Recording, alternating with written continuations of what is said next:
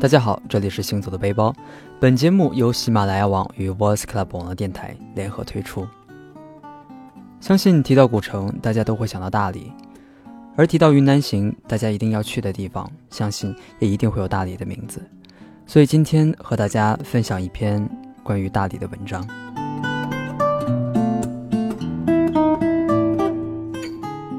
上关风，下关花，苍山雪，洱海月。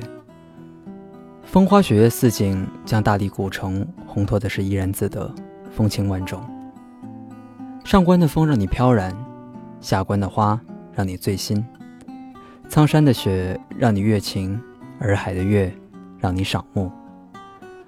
风花雪月四景，更是让大理古城既像一位柔美韵致的美妇，更不失古朴大气的帝王风范。悠然的大理美让人神往，让人惦记。正是因为这挡不住的诱惑，于是，在那一年刚过完春节，在一个春暖花开的早晨，我们一家人简单的整理了一下行囊，踏上了开往大理的火车。一路上，随着火车的汽笛声，碾过一路的炊烟，流过满目的花红柳绿，我独自冥想，想那大理古城有我夜夜梦想的那样的通灵剔透，草长莺飞。一路上。心里千回百转，而不知不觉间，我们已然到达了大理。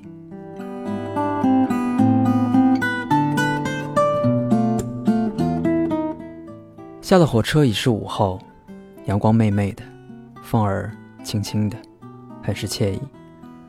乘上车，不一会儿就来到了大理的古城门前。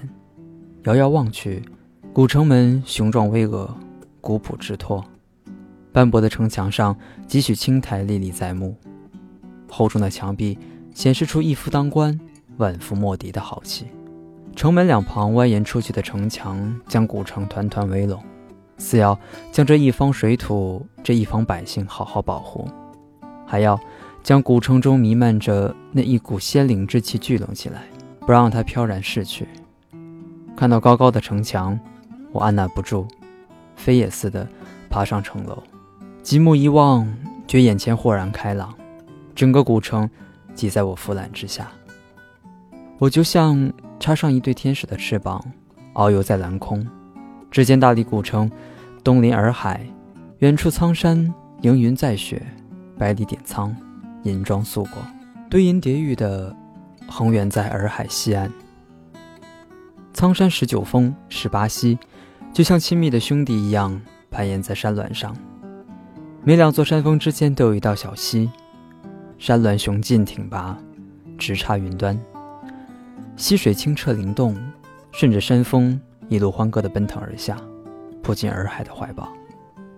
而洱海就宛如一弯新月，静静地仰卧在苍山脚下，竟成了群山之间一块无瑕美玉。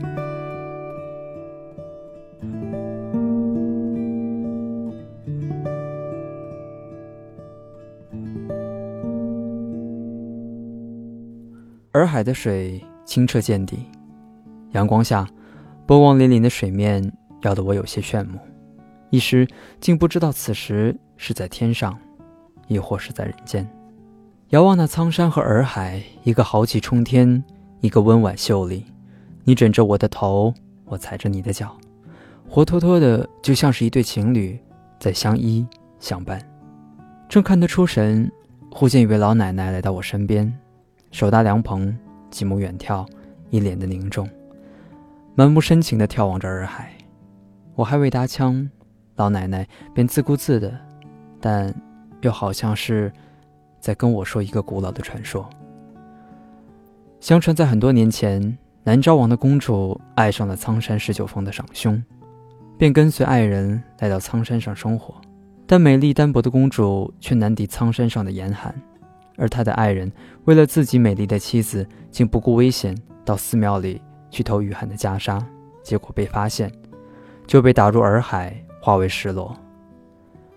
美丽的公主痛不欲生，最后化作一片望夫云。所以每年的农历四月十五，在洱海上苍山前就会出现一道哀怨的望夫云，悲悲切切、凄凄哀哀的，瞭望洱海中的丈夫，而这时洱海就会暴风骤雨，雷霆打惊，掀起惊涛骇浪，让公主与自己的丈夫相会。而我身旁的这位老奶奶，也是年轻时自己的丈夫出去打鱼，就再也没有回来。而这位老奶奶也像那位公主一样，年年都到这里，在城楼上望穿秋水，盼郎归。听了这个哀怨的传说和故事之后，我竟不觉潸然泪下，目送老者远去，看着这样的背景，久久不能回味。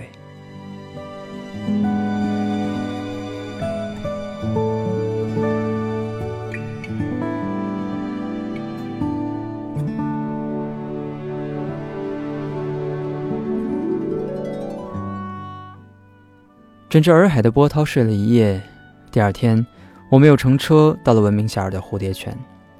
来到蝴蝶泉边，只见不大的一塘池水静静地躺在地上，四周围着护栏，几只五彩斑斓的蝴蝶在上下翩飞。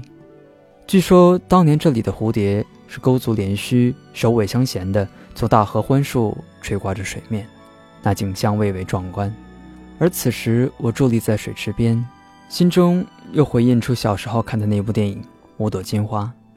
电影中金花和阿黑哥的那段风花雪月的爱情故事，至今还让人回味无穷，也让这蝴蝶泉边的蝴蝶和大理这座古城，在上世纪五十年代就深入全国人民的心中。而片中的女主人公金花命运多舛，让我想起了“自古红颜多薄命”这句话。站在蝴蝶泉边。远远的就能看见大理的三塔耸立在青天白日下。这座和西安大雁塔同为唐代建的名塔，伫立云端，云移塔柱。想当年，多少皇帝在这里出家，它曾经是南诏国的象征，如今也是大理标志性的建筑和景点。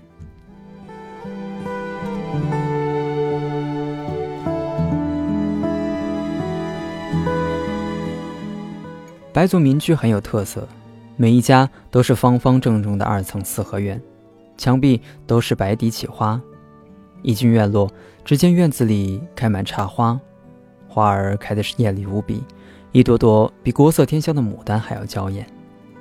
主人热情地请我们品大理著名的三道茶：一苦、二甜、三回味。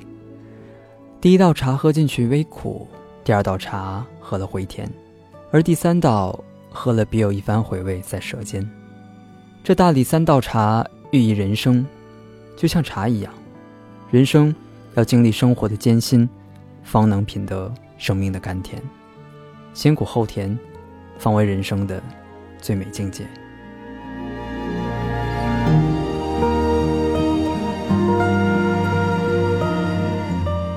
尽兴的玩了三天之后，我们终于依依不舍的挥手和大理说再见。